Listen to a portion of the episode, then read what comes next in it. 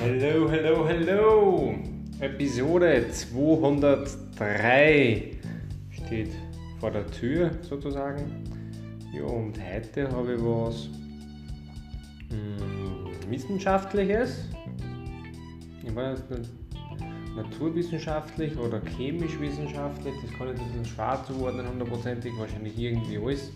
Auf jeden Fall haben Wissenschaftler ähm, die haben ein Forschungsprojekt gehabt, Universität Frankfurt, und haben es geschafft, dass sie ein Enzym entschlüsseln, das es möglich macht, CO2 zu speichern.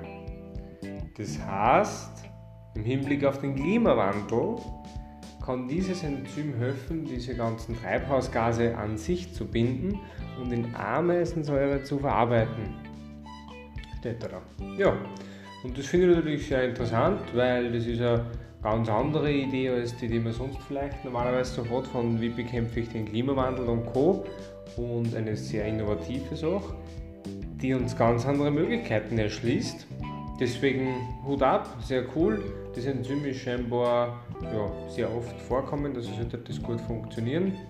Und deswegen wünsche ich dass das, also wünsche ich uns, dass das wirklich halt in der Praxis angewandt werden kann und dass da nicht nur irgendwas dazwischen kommt. Dann hätten wir da zumindest wieder einen großen Schritt in die richtige Richtung gemacht. Ich verabschiede mich, wünsche euch einen wunderschönen Start ins Wochenende. Wir hören Sie morgen wieder zum Podcast 204 von Mike 10.